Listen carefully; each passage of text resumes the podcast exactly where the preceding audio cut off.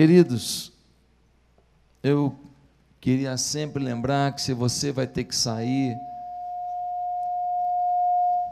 que você que você sente próximo das portas para evitar qualquer movimentação durante a mensagem. Quem está com o neném pequenininho também é bom ficar perto de uma porta, porque às vezes tem que sair, né, para trocar a criança ou porque ela está com fome. Mas eu queria realmente que você se preparasse para ouvir tudo que Deus quer falar com você nessa manhã. Eu vou falar com você de algumas coisas que eu vinha praticando na minha vida que deram muito certo. Mas ultimamente eu tenho aprendido muitos conceitos que me mostram o que eu fazia sem às vezes entender claramente, só pela fé e que dava certo, e algumas coisas que eu ainda posso fazer para incrementar ainda mais os resultados e a felicidade sobre a minha vida e a vida da minha família e a vida da minha igreja, que é a minha grande família. Eu quero que você então ore ao Senhor nesse momento, dizendo: Deus, eu preciso ouvir com muita clareza o que o Senhor vai dizer, e eu preciso viver na plenitude o que o Senhor quer que eu viva a partir dessa mensagem. Hoje pode haver uma determinação de rumo na sua história com base no que você vai ouvir. Então, ore ao Senhor humildemente, dizendo: Senhor, eu quero ser alcançado pelo que vai ser dito aqui. Amém? Amém? Senhor, me usa nessa hora e que fale o teu espírito e que todo mundo que está aqui seja impactado pela tua mão. Em nome de Jesus. Amém. Uma das potencialidades que Deus nos deu foi a fala, a comunicação. Muitos acham que as palavras são apenas expressões que a gente exterioriza, que a gente coloca para fora. Que essas palavras elas não têm efeito sobre nós, apenas sobre quem a gente as pronuncia. Será que a minha fala pode melhorar minha vida? Será que a minha fala pode prejudicar a minha vida? Será que a minha fala pode prejudicar a vida de alguém e pode abençoar a vida de alguém? É sobre o poder das palavras que a gente vai conversar hoje. E o tema da mensagem está aí: há poder no que você fala. Nós precisamos entender, primeiramente, o que, que a ciência fala sobre as palavras. Depois, nós vamos olhar na Bíblia o que a Bíblia fala com as palavras e nós vamos ver quem tem a razão. Eu quero te convidar a fazer uma análise científica e bíblica, porque isso pode te ajudar muito a tomar um rumo novo na sua história. O que, a neurociência fala sobre as palavras que nós proferimos? Bem, a primeira coisa que a gente encontra nos estudos científicos é que nós temos uma tendência a repetir padrões negativos. Como assim, pastor? Nosso relacionamento com nossas famílias, com os nossos pais, trazem sobre nós marcas profundas das situações que não foram muito positivas, pelo menos na nossa interpretação. E essas situações, elas tendem a nos gerar ou uma rebeldia em relação àquilo, ou uma repetição daquilo. E esses panoramas que a gente talvez odiou, passam a ser parte da nossa vida. Uma vez um homem estava no gabinete comigo falando que ele estava bebendo muito e ele ficava no bar e os assuntos não eram bons e por causa disso ele se envolvia com outras coisas e com mulheres e tudo. E aí eu fui conversando com ele e lá pelas tantas eu percebi o quê? Percebi que ele era exatamente a cópia do pai dele. O pai que ele odiou porque fez a mãe dele sofrer. Mas ele agora copia ipsis literis um modelo que ele odiou quando pensava em sua mãe. Gente, nós temos vícios. Muitos de nós achamos que estamos nos comportando de determinada maneira porque a circunstância nos levou a tal. Mentira. Muitos de nós temos comportamentos viciantes. Nós nos viciamos em brigas, em fofocas, nós nos viciamos em vitimização. Tem gente que adora me encontrar na porta para dar uma chorada. Um dia você dá uma chorada, eu entendo, dois dias eu entendo.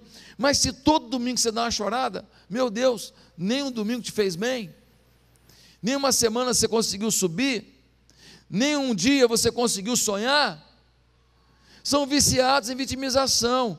O mundo conspira contra eles, a sociedade está contra eles, o diabo só pensa neles. Tem gente viciada em murmuração adora encontrar um motivo para murmurar. Está aqui na igreja, um bilhão de coisas boas. Se tiver uma largatixa no canto da parede, é isso que ele vê. É uma visão do Superman. Mas para ver oportunidade de murmurar, olha aí, olha, a tarta, olha aí a largatixa, essa igreja não está limpa. Olha lá, fez necessidade, olha lá, olha lá. É assim, gente. Gente, esses vícios estão intimamente ligados aos padrões negativos que a gente absorveu, consciente ou inconscientemente. Nós criamos vícios em funções desses padrões. Nós temos vícios de acordo com as circunstâncias, vícios sentimentais, vícios na forma de nos relacionar com as pessoas. Tem gente aqui que só se relaciona com as pessoas do mesmo jeito que a sua mãe se relacionava jogando veneninho nas palavras, duvidando de tudo, tentando ter algum, algum benefício. Alguns têm aqui vícios quanto à sua visão da vida. Por quê? Porque na sua família a visão de vida era daquele tamanho, era naquela direção. E você tem o mesmo tamanho e a mesma visão que a sua família. E você não nota às vezes. Você até fala coisas grandiosas, mas seu comportamento mostra que sua crença é do tamanho que você aprendeu e não do tamanho que você finge acreditar. Essa é forte, quem recebeu? Queridos, um filhote de águia, ele foi encontrado, aí o fazendeiro pegou e botou no galinheiro.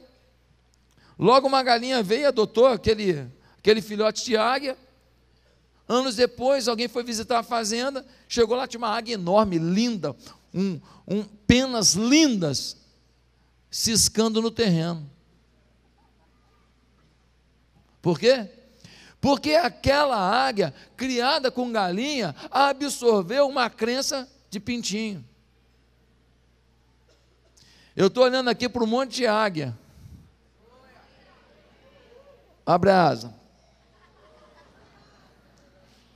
Um monte de águia, mas talvez sua criação gerou em você uma sensação de pintinho. E hoje Deus quer que você veja quem você é, abra suas asas e faça o voo mais alto da sua história. A neurociência, a neurociência mostra o poder das palavras para quebrar esses vícios e crenças. Não tem outro jeito. Suas palavras, elas são determinantes para você quebrar esses vícios absorvidos sobre a sua vida. Há poder nas palavras. O estudo da inteligência emocional mostra que as palavras são como setas que são lançadas. Essas setas são setas que não voltam após serem lançadas. E meus amados irmãos, se nós lançamos setas ruins, elas estão na nossa vida. E talvez você diga, pastor, mas eu já lancei muita seta ruim e já lançaram muitas setas ruins sobre a minha vida. O único jeito é começar a lançar seta boa. A única saída é você desequilibrar colocando setas poderosas, setas positivas, setas otimistas na sua história, para que você as coloque em primazia sobre as setas negativas que você lançou sobre si mesmo ou que lançaram sobre você. Nós somos fruto de nossas memórias. E memórias ruins só são superadas pela determinação na criação de memórias positivas. Ou seja, disseram para você quando você era pequeno, mas você, você não vai dar em nada. E você começa a falar assim: eu vou ser uma águia que vai voar alto demais. Mas falaram isso para mim mil vezes, então fala para você isso duas mil. Falaram isso para você a 10 decibéis, fala para você a 100 decibéis, gritando. Você precisa lançar certas palavras que criem uma memória positiva. E aí, queridos, nós concluímos algo muito legal na inteligência emocional, é que a imprudência verbal é perigosa demais. Coisas imprudentes que nós falamos são nocivas, é Chernobyl, é algo que pode infectar uma sociedade, uma família, um coração, é algo grandioso e perverso. Um delegado estava conversando com uma mulher e disse para ela: Minha senhora, só está aqui chorando por quê? Deixa eu te falar uma coisa: o seu filho não vale nada. Aquela senhora virou para o delegado e disse: Doutor, não vale nada para o senhor, mas para mim ele vale tudo. Ele saiu daqui, ó. E eu quero falar para o senhor que eu sou uma mulher pobre, mas sou uma mulher digna. E semente de dignidade eu coloquei na vida dele. E eu acordo de madrugada e oro por esse menino todo dia. E vou falar uma coisa para o senhor: sabe por que ele está aqui? Ele está no seminário. Seminário? Como assim? É, seminário. Porque eu oro a Deus para ele ser um pregador. E ele está aqui porque nas fases de aprendizado dele, ele tem que aprender o quanto é difícil a vida longe de Deus. E nenhum, não tem nenhum lugar melhor do que esse aqui. Ele vai aprender o que é a vida longe de Deus, ele vai se converter. E esse meu filho que eu oro de madrugada por ele todo dia, doutor. Ele vai ser um homem de Deus. Vai ser um homem grandioso de Deus. Aquele camarada se converteu na prisão ele mudou de vida. Aquelas palavras da mãe foram incisivas, foram fortes, foram abençoadoras, e ele se tornou um pregador do Evangelho, um homem de Deus, um homem usado pelo Senhor. Meus amados irmãos, é muito fácil falar para um filho todo bonitinho, certinho, cheirosinho, que ele vai ser uma grande coisa, mas para um filho que está na latrina do pecado, na latrina da criminalidade, falar isso é prova de fé, de autoridade espiritual. A neurociência diz que a palavra é tão poderosa que ela pode influenciar nos átomos e moléculas. Como assim, pastor? É interfere nos átomos, ou seja, a menor partícula que compõe tudo na vida. Isso aqui tem átomo, átomo, eu e você, átomo, tudo tem átomo. Nós somos formados de moléculas e as palavras interferem nisso. Pastor, agora você está acreditando até na história dos três porquinhos. Não, meu filho, não. Pesquisas foram feitas. Por exemplo, se pegou um pote de arroz e colocou esse pote num lado e escreveu nele lá alguma coisa de maldição e se orientou. Todo mundo passar por esse pote vai falar uma coisa amaldiçoando: arroz nojento, arroz do inferno, arroz feio, porcaria de arroz. E um outro arroz colocaram em outra posição, o mesmo arroz, em outro local e declararam bênção sobre aquele lugar. E disseram: todo mundo que passar aqui, declare que arroz maravilhoso, que delícia, que arroz gostoso. Não vejo hora de saborear você. Você é bênção na minha vida. E essa experiência foi feita em vários lugares depois disso. Você pode fazer. Sabe o que aconteceu? O arroz amaldiçoado apodreceu. Quem planta aqui? Você que planta, você sabe disso. Tem gente que conversa com a planta, faz carinho na planta, a planta, pum. E a outra planta, que não tem a mesma atenção, não vai. Por quê? Porque as nossas palavras interferem até mesmo na composição química da gente. Pastor, o senhor tem experiência sobre isso. Gente, olha só.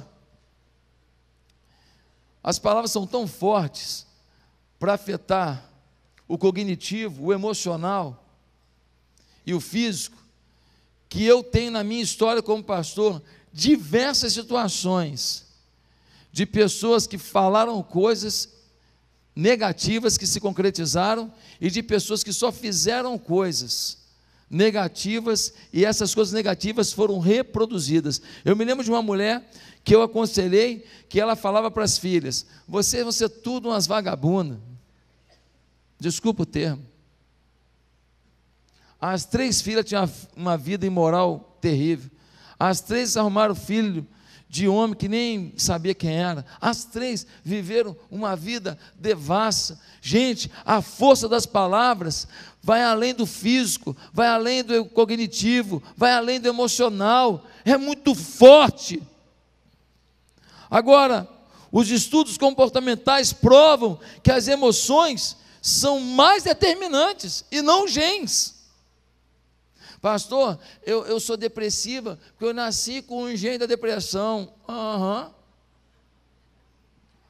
Se você acreditar nesse negócio, você está ferrado, você está perdido, você está fuzilado. Pastor, não, mas estudos, estudos mostram que as emoções podem ser reprogramadas, e pessoas que reprogramam suas emoções superam qualquer interferência genética. Você não pode assimilar um, uma postura emocional em função do gene, já que a emoção, as memórias, podem ser trabalhadas por você. Eu me lembro de um jogador talentoso, que eu dei muito conselho para ele, e esse jogador era um cara muito bom de bola, craque, craque, chutava bem na bola, tocava bem na bola, lançava bem na bola, mas aí teve um jogo um jogo, ele jogava num grande clube, e, e ele perdeu um gol assim, um gol escancarado e determinante. E quando ele perdeu aquele gol, a torcida todinha começou a vaiar e chamar de burro. E aquele jogador baixou a cabeça. Ele fez assim, ó. Depois que ele fez assim, a bola parecia que estava quente, ele não conseguia tocar na bola, ele não conseguia acertar um passe, ele não conseguia fazer mais nada certo. E aí ele, na postura de derrota, ele se curvou. Ele saiu daquele jogo derrotado para sempre. Nunca mais foi o mesmo jogador. Nunca mais. Enquanto isso, tem aquele cara que a bola vem, ele erra uma, duas, a torcida está xingando, está falando, e ele vai se ferrar. Daqui a pouco vocês vão me aplaudir, sim ou não? Cabeça boa. Errou dez bolas, está todo mundo xingando. Ele fala, daqui a pouco vocês vão me aplaudir. Aí quando ele, puf, mete um gol, ele vem e fala assim, ó. Eu não é abusado. Você fala, não é abusado, não é abusado, não. Ele está dizendo para as emoções dele: Eu não sou o que eles estão dizendo. Eu não sou o que estou dizendo. Eu tenho um padrão pastor Josué de futebol. Ele, ele joga pesado, ele fala coisa forte.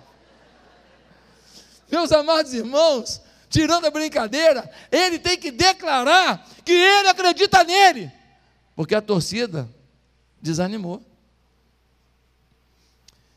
É isso que a neurociência, é isso que a inteligência emocional vai dizer que as suas palavras determinam aonde você vai chegar.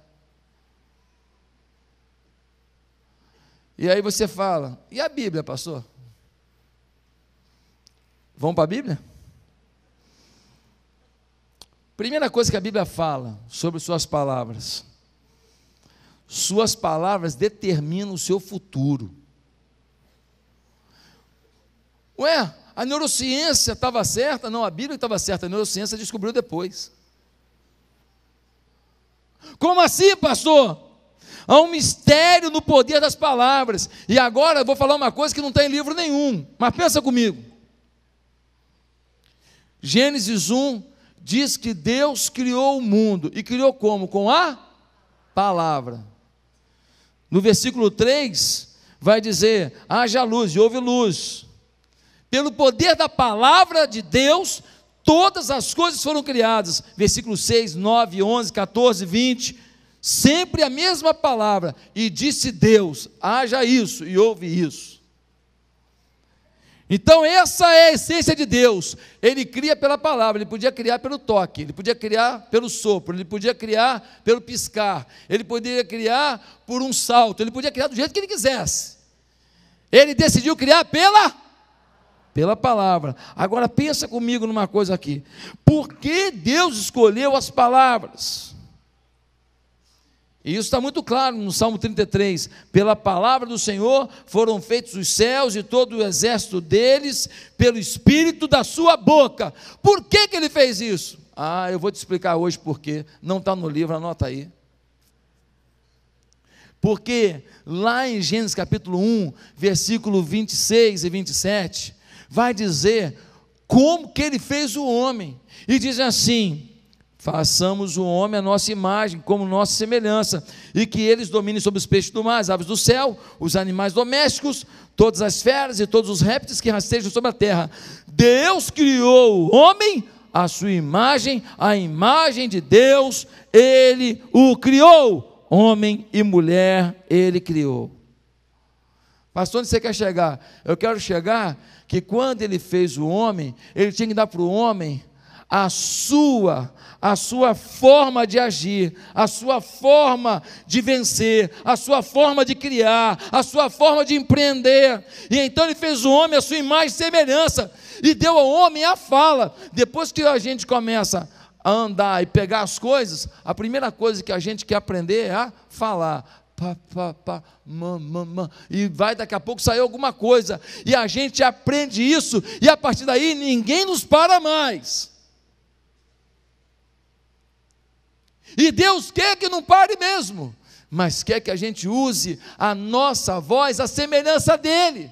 Pastor, explica melhor. Mateus 8, versículo 8. A gente lê assim: Respondeu o centurião, centurião Senhor Jesus, não mereço receber-te debaixo do meu teto, mas dize apenas uma palavra e o meu servo será curado.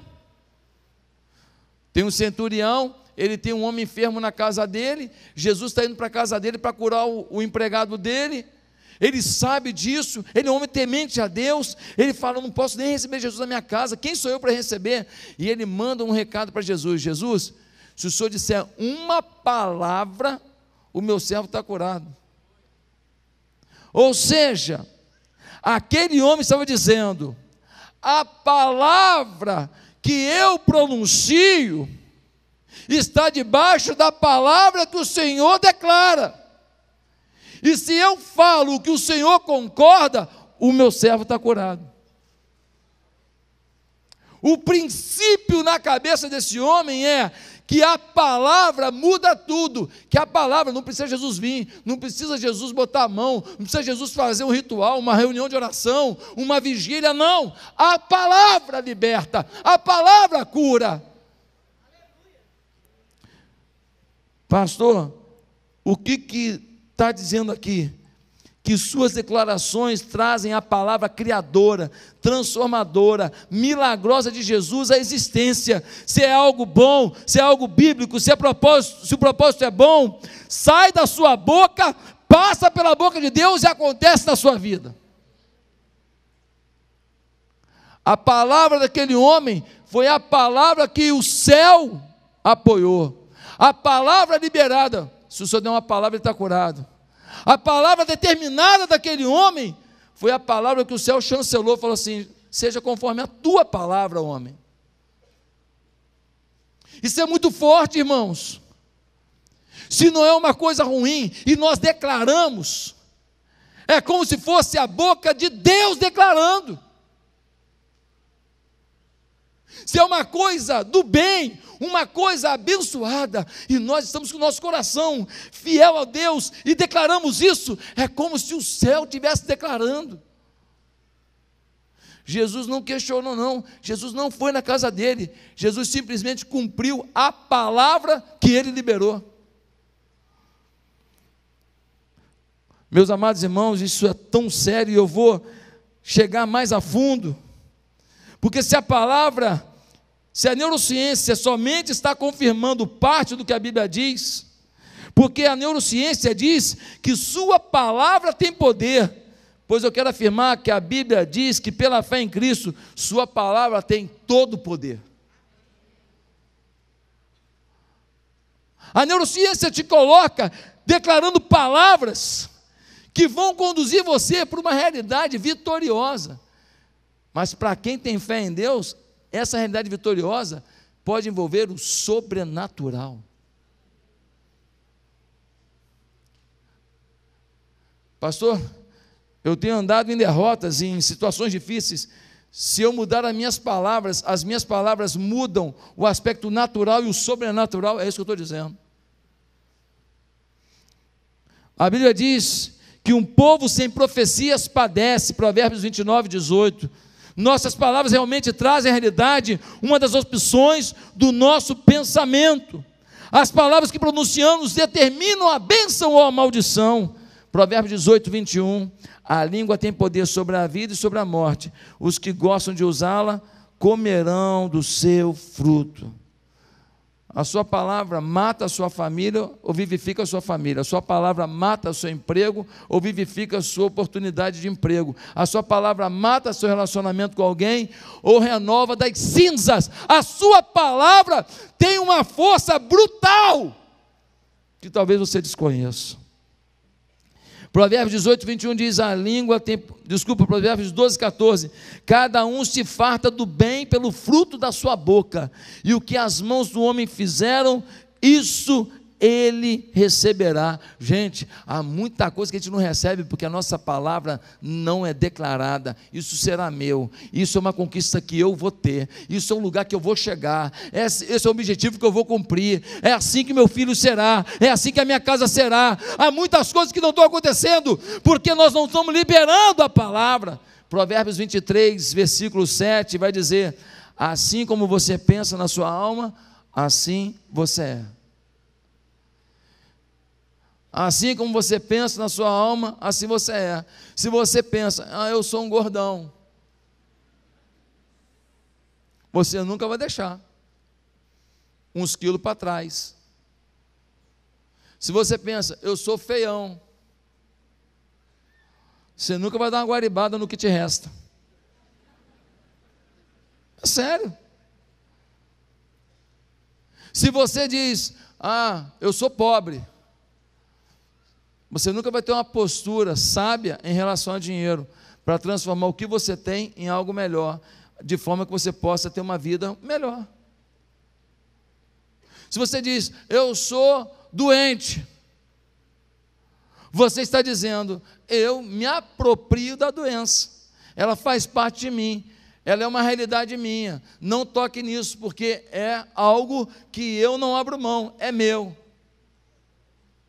E é assim que muita gente tem se comportado.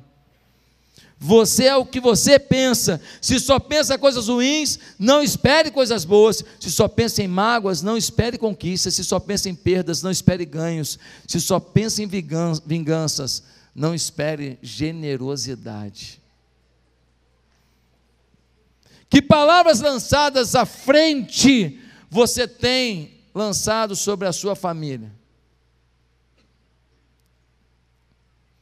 Eu aprendi com o, o grande Paulo Vieira, que esteve conosco aqui semana passada, uma coisa muito legal. Ele falou que as palavras é como você lançar uma âncora no futuro. E você depois vai puxando a corda até encontrar o destino que você traçou. Muitos de nós não conseguimos porque olhamos para as circunstâncias, não olhamos para o poder das palavras que a gente emite.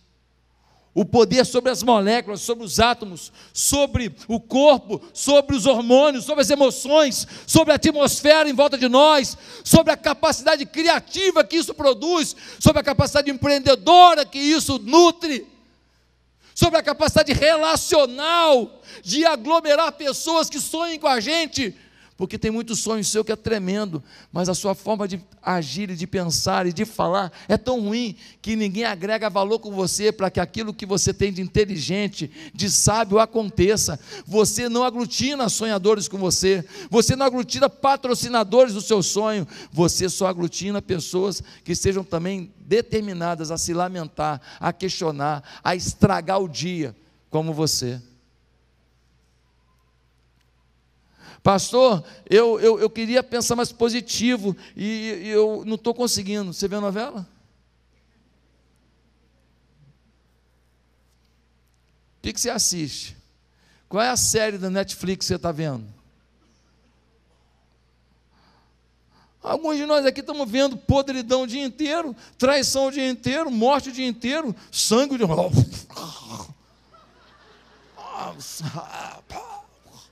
Aí, pô, depois, vida, vida, vida como, pô? 40 minutos que o olho nem pisca vendo a morte. Pastor, então não vou ver a série. Não, não é questão de ver a série. Você é produto daquilo que você se alimenta. Pastor, estou com problema de tireoide. Eu acho engraçado esse negócio da tireoide. Coitada da tireoide, leva a culpa de tudo. Ah, gente, é o resultado que a gente come. E a nossa mente é resultado também do que a gente come.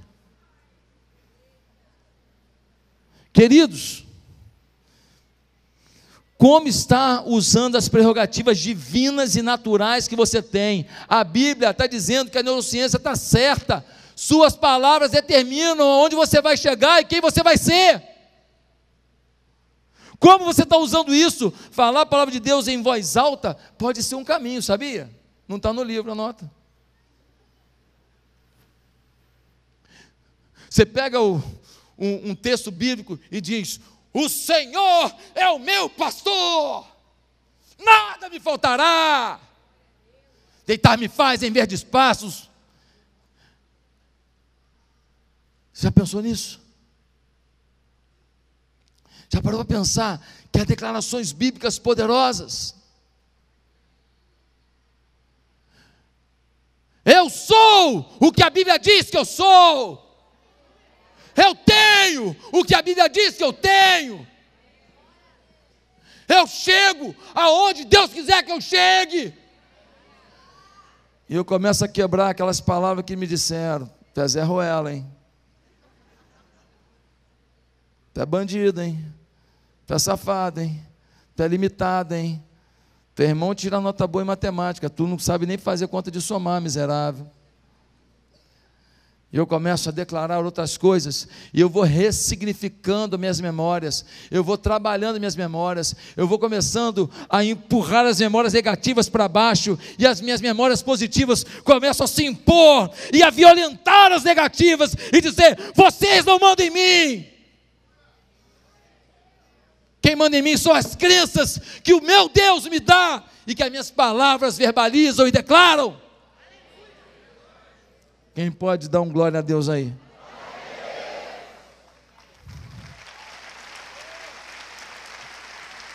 Meus amados, Deus quer nos ajudar, mas temos que andar de acordo com Ele. Ele não quer palavras de derrota na sua vida. Pastor, meu marido foi embora, fiquei sozinha. Sozinha não, Deus está aí. Pastor, meu pai morreu, minha mãe morreu. Eu sei que é triste. Mas Deus é um pai melhor que aqueles que a gente sente saudade. Pastor, você está sendo muito simplista, não estou sendo simplista. Eu estou querendo ativar em você um, um espectro de conquista, um pensamento de realização, uma existência empreendedora, porque Deus não pode esperar que o seu lamento e a sua dor tome o seu coração, agoniem a sua vida e frustrem os sonhos que Deus tem para você. Pastor, o que mais que a Bíblia diz sobre as palavras? Sabe o que a Bíblia diz? Segundo, que a imprudência verbal impossibilita a felicidade, igual a neurociência. A imprudência verbal, como assim? Eu acho que eu não vou conseguir, dá tudo errado na minha vida.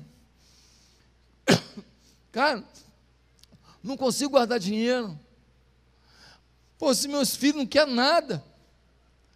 Pô, essa minha mulher, pô, se eu tivesse uma mulher bacana, ia ser legal pra caramba. Minha mulher, pô, maior atraso. Pô, ganhei, pô, estudei em colégio público. Nem tinha aula.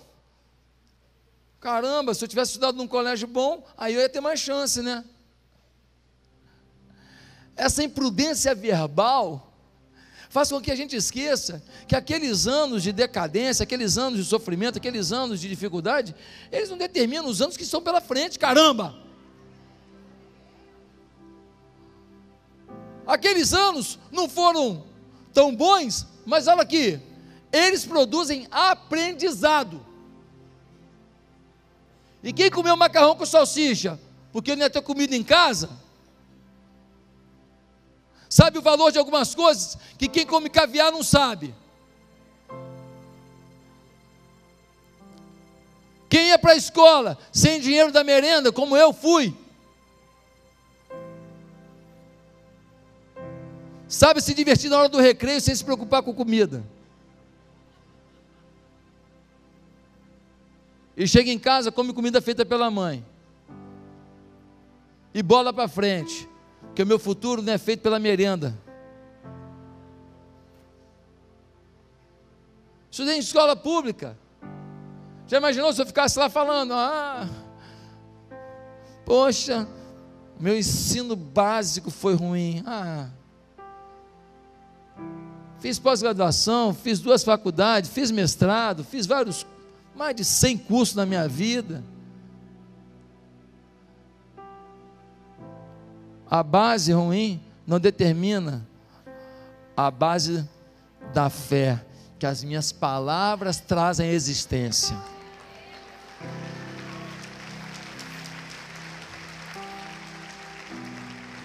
Você vive suas palavras, e 1 Coríntios 10, 10 vai dizer assim: não façais como alguns que se lamentaram e murmuraram, porque esses já foram destruídos pelas mãos do anjo exterminador. Quem murmura, o anjo exterminador destrói seus sonhos. Eu não quero anjo destruindo sonho meu, vai se lascar, capeta. Minha palavra é de esculacho com ele. Minha palavra é de repreensão a ele, e não de medo e dependência dele. Gente, Deus abomina as palavras mais. Provérbios 6 vai falar o que Deus não gosta. De sete coisas, três tem a ver com palavra. Olha o que diz só, diz assim, ó. Estas seis coisas Deus aborrece, e a sétima sua alma abomina: olhos altivos e língua mentirosa, palavra. E mãos que derramam sangue inocente, e o coração que maquina pensamentos viciosos e pés que se apressam em correr para o mal, e a testemunha falsa que profere mentiras, testemunha falsa. E o que semeia contenda dos irmãos, o que semeia contenda. Olha só, de sete coisas, três tem a ver com palavra e uma tem a ver com pensamento. Ou seja, o pensamento provoca a palavra. Por quê? Porque a neurociência, o Paulo Vieira me ensinou isso, que quando você tem pensamentos, você tem muitas possibilidades. A palavra escolhe qual delas você quer. Se você não falar um aleluia agora, eu estou mal na fita. O seu pensamento tem N possibilidades. As palavras declaram qual você escolhe. É essa.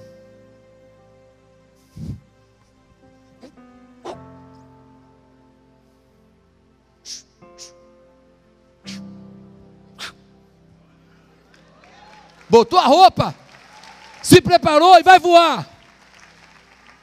Meus amados irmãos, 1 Coríntios 15, 33 diz: Não vos enganeis, as más conversações corrompem os bons costumes. Às vezes está na igreja, pastor, estou quase saindo da igreja, não estou gostando da igreja, com quem você anda? Se você tivesse andado com aquela turma que estava trabalhando aqui até de madrugada, dois dias seguidos aqui, você não estava pensando nisso não. Agora fica andando com gente que só fica procurando largatixa, eu vou contratar esse para limpador de largatixa.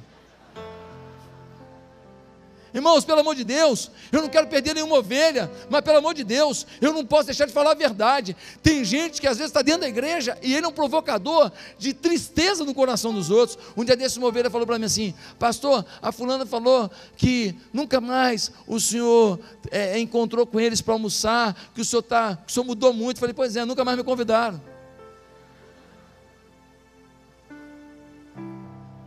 Ah, o pastor mudou, não, ovelha que muda.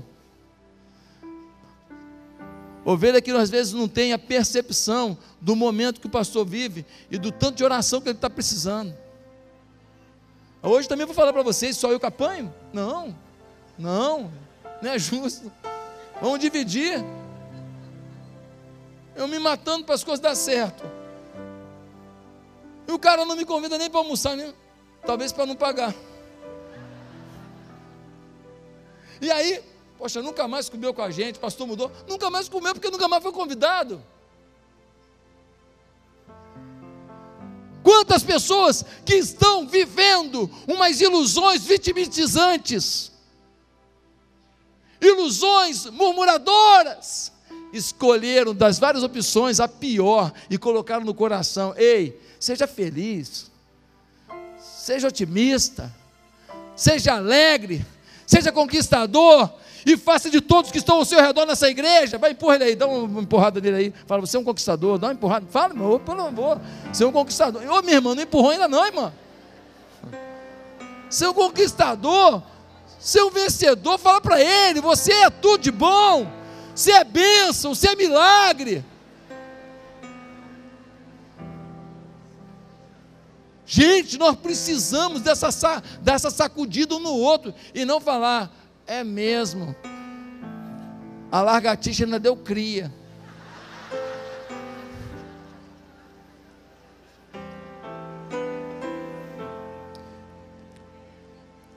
Sabe outra coisa que contamina?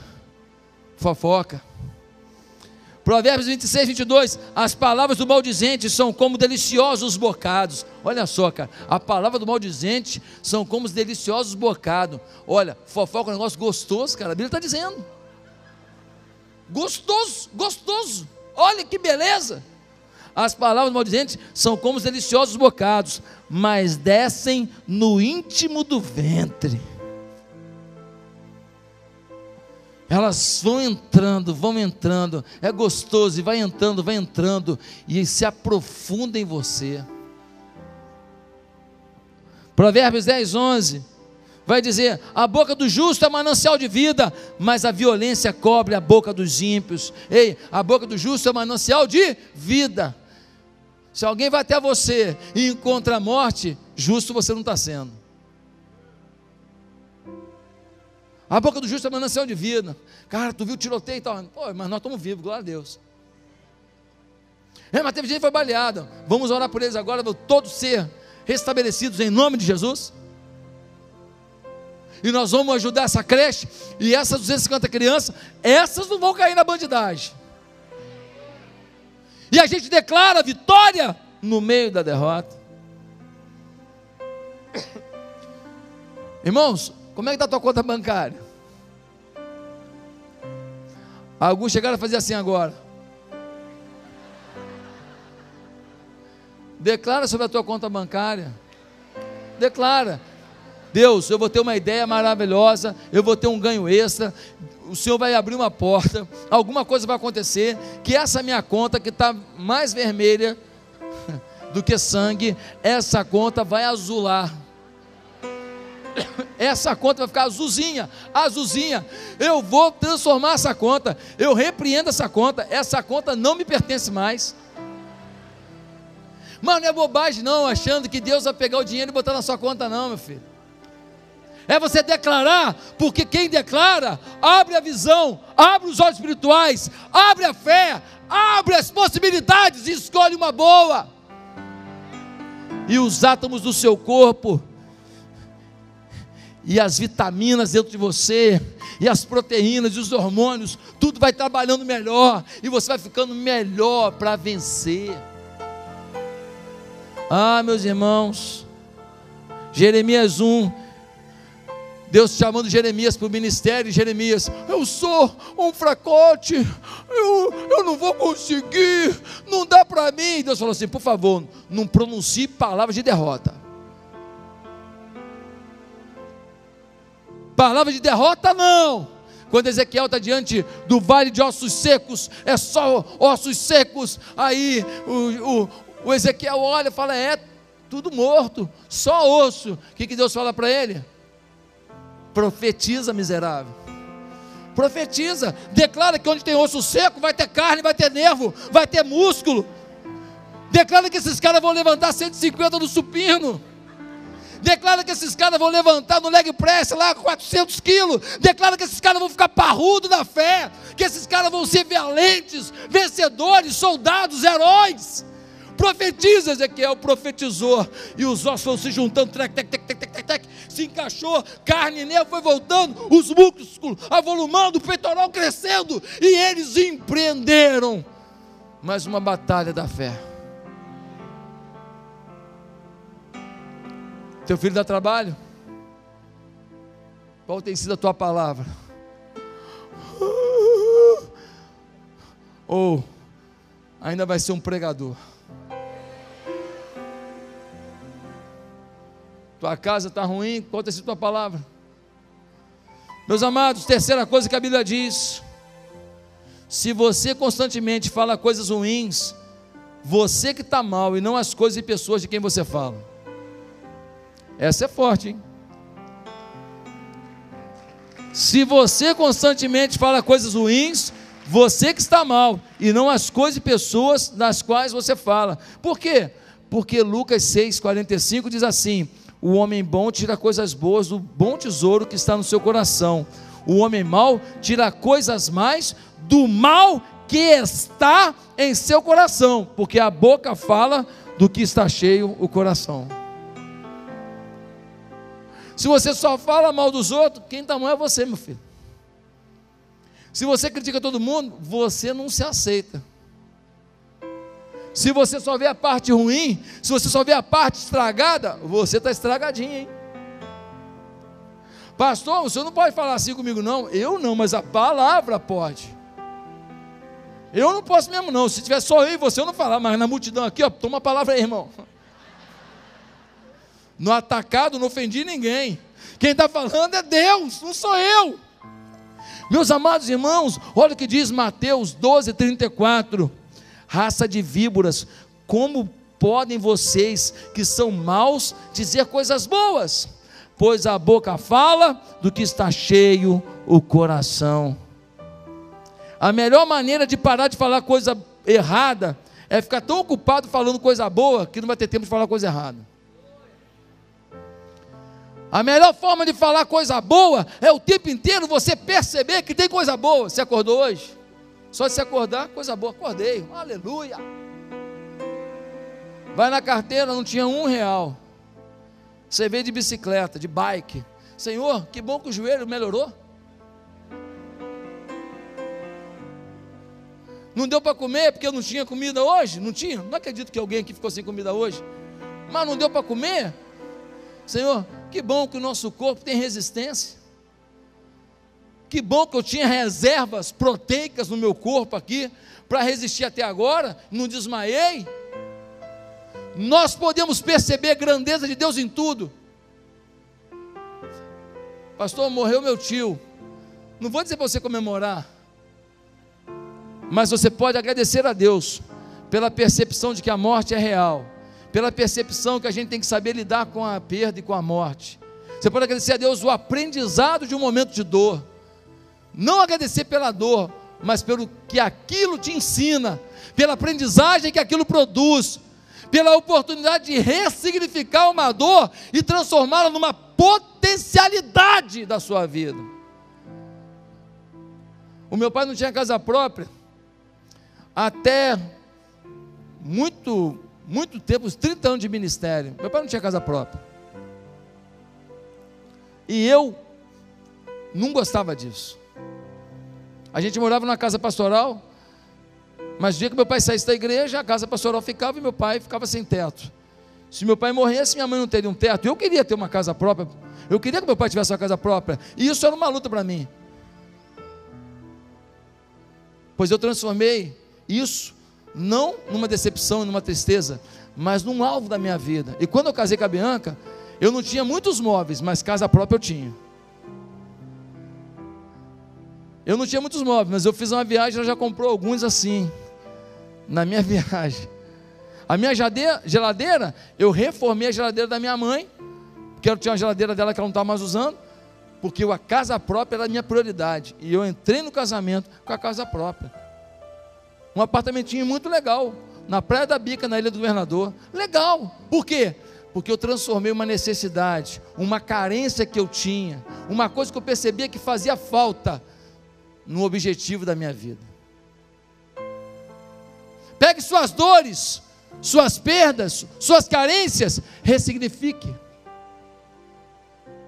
E produza palavras positivas declarando: Isto não faz parte de mim, isso eu vou conseguir, isso eu vou ter. Vencemos o mal com o bem, vencemos as dores com palavras de vitória, palavras de alegria, palavras de esperança.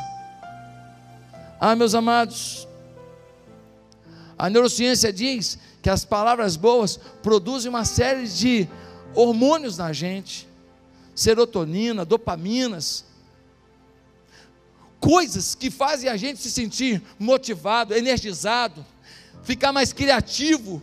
Quando você, no meio das suas falências humanas, você declara coisa boa, você joga uma farmácia dentro de você, que vai te energizando, um monte de dores, de situações já vão sendo curadas, as emoções vão sendo curadas. Não estou dizendo que não precisa de médico, não pode, precisa médico, pode no psicólogo, no psiquiatra, não estou falando para abrir mão disso, não. Só estou dizendo que tem curas que elas não partem de fora para dentro, partem de dentro para fora, partem do que você cria aqui dentro, partem do que você determina aqui dentro e do que você profere com a sua boca. Mas em quarto lugar, o que a Bíblia fala sobre as palavras, suas palavras trazem o sobrenatural. Isso a neurociência não pode falar. Mas para quem tem espiritualidade, você sabe que suas palavras determinam mais do que os átomos, as emoções, o cognitivo determinam o sobrenatural na sua vida. Como assim, pastor? Vou dar um exemplo só. Atos 16, de 25 a 26. Paulo foi açoitado, ele e Silas estão presos numa cadeia, ensanguentados, machucados, feridos, moídos de dor. As dores do corpo são terríveis. E diz no Salmo, e diz nesse texto, no capítulo 16, versículo 25 de Atos, assim: perto da meia-noite, Paulo e Silas oravam e cantavam hinos a Deus, e os outros presos os escutavam. Eles estavam orando e cantando em voz Os outros presos os escutavam, eles estavam cantando e orando em voz alta: Deus, muito obrigado, porque estamos padecendo pelo teu nome, isso faz de nós conquistadores do teu reino. Que privilégio, se o nosso Cristo morreu numa cruz e nós só apanhamos, é muito pouco perto do sacrifício do Cordeiro de Deus. Que alegria te servir, Senhor. Vamos cantar, Sila, vamos, puxa o tom. Oh. O meu Deus é um Deus de milagres. Não há limites para o seu poder agir.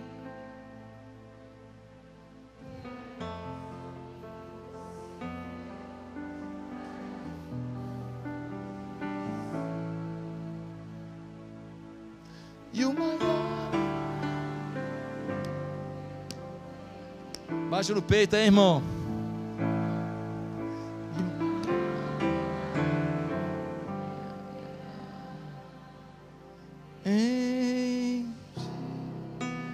Ei. Quem dá um grito de vitória?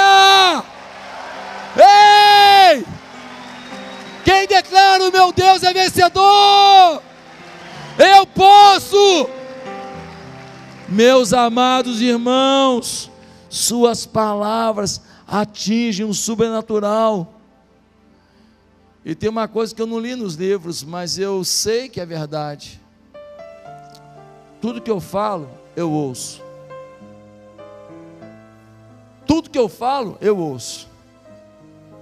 É uma retroalimentação.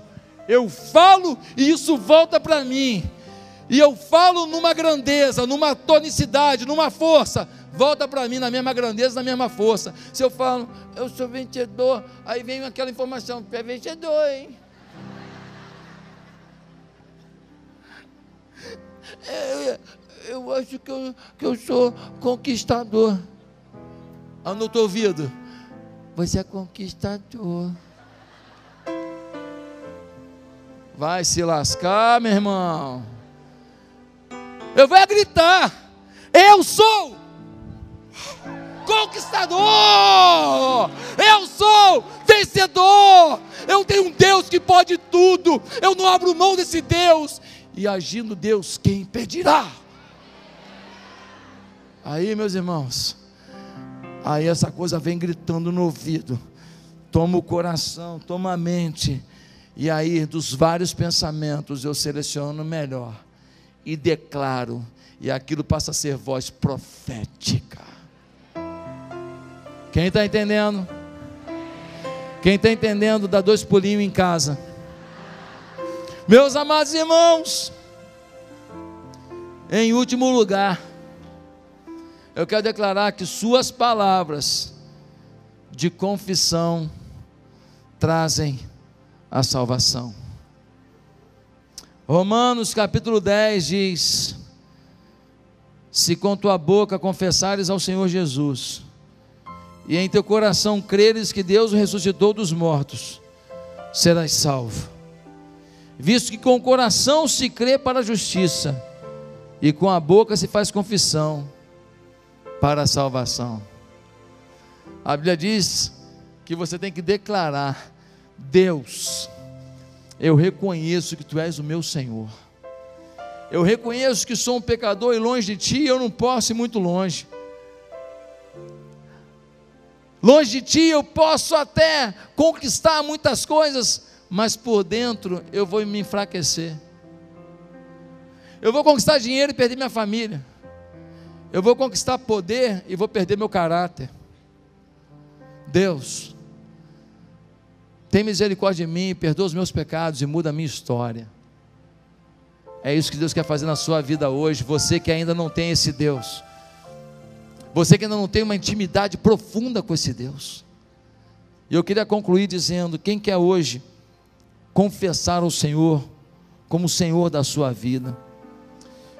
Salmo 34: Guarda a tua língua do mal e os teus lábios de falar enganosamente. Colossenses 4,6: A vossa palavra seja sempre agradável, temperada com sal, para que saibais como vos convém responder a cada um. Provérbios 15, 1: A resposta branda desvia o furor, mas a palavra dura suscita a ira. Colossenses 3,8: Mas agora despojai-vos também de tudo, da ira, da cólera, da malícia, da maledicência, das palavras torpes da vossa boca. Não saia da vossa boca nenhuma palavra torpe, mas só que for boa para promover edificação, para que dê graça aos que a ouvem. Sem a graça de Deus, a gente não vai conseguir pronunciar toda a graça que Deus quer empreender no nosso coração e através da nossa boca. Quem quer começar uma nova vida com o Senhor hoje? Quem quer mudar sua história hoje? Quem quer declarar as palavras mais proféticas e mais poderosas da sua vida? Quem quer ter um recomeço com o Senhor? Aonde você está, repita uma oração simples comigo, ninguém precisa ouvir. Diga assim: Santo Deus, muito obrigado por esse culto e por essas palavras. Eu reconheço que não tenho andado contigo como deveria. Mas hoje eu me entrego ao Senhor.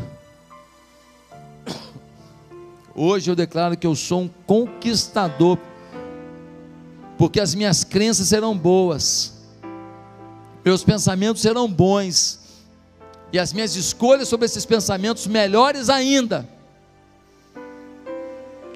E o sobrenatural virá, porque aquilo que a minha mente pode fazer, acontecerá, e aquilo que eu não puder fazer com a minha mente, meu Deus fará. Eu recebo Jesus como Senhor da minha vida hoje, em nome de Jesus. Amém.